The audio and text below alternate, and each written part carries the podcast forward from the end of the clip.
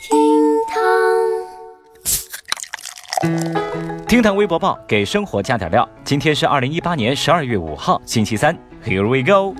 微博三百七十三万人关注。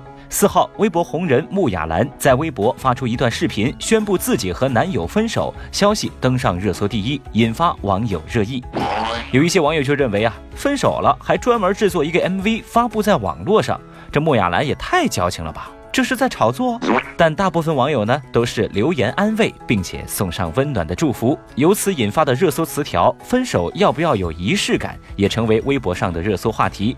赞成和反对者各有各自的理由，不知道正在听节目的各位，你们对这事儿又怎么看呢？欢迎在评论区留言来说一说，你认为分手要不要有仪式感呢？微博一百八十一万人关注。四号，微博上传出消息说，此前因吸毒被抓的歌手陈羽凡被责令社区戒毒三年。社区的工作人员表示，戒毒人员每个月需要到派出所进行尿检，并且在社区登记相关情况。民警介绍说，除了尿检之外，戒毒人员还要参加教育、公益等活动。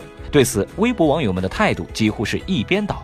有人就说了：“吸毒一身黑，无论他是谁。”是呀，陈羽凡吸毒被抓，最美凋零了，组合黄了，婚姻失败了，而社会名誉也自然搞臭了。面对吸毒艺人，公众只会冷酷到底。一首凉凉送给陈羽凡了。二零一八年就快要结束了，有博主就发文感慨说：“远嫁的姑娘啊，最怕过年，并且呢贴出一段长文截图，分享了很多关于女孩在远嫁他乡之后所遭遇的各种不顺心的事情。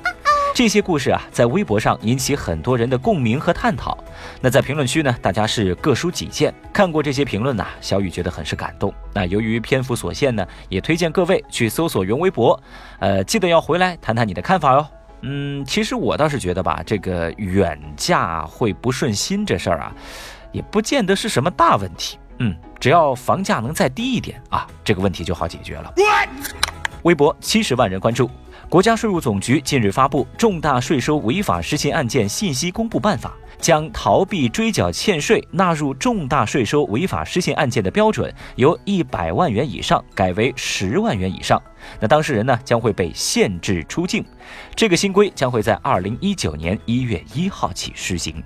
简单来说就是，如果你是欠税十万以上，将会被限制出境。看到这个消息啊，我真的是替当年那位八个亿捏了一把汗。那反正呢，我是不可能欠那么多税的啊，这辈子都不可能。嗯，别问我为什么那么肯定，我只是默默的收起了我的工资条而已。哎，另外呢，小雨建议啊，类似的规定呢也可以考虑出台啊，比如说老赖欠别人十万块钱将会被限制出境啊，等等等等之类的吧。最后，我们再来看一看四号微博热搜榜的其他情况。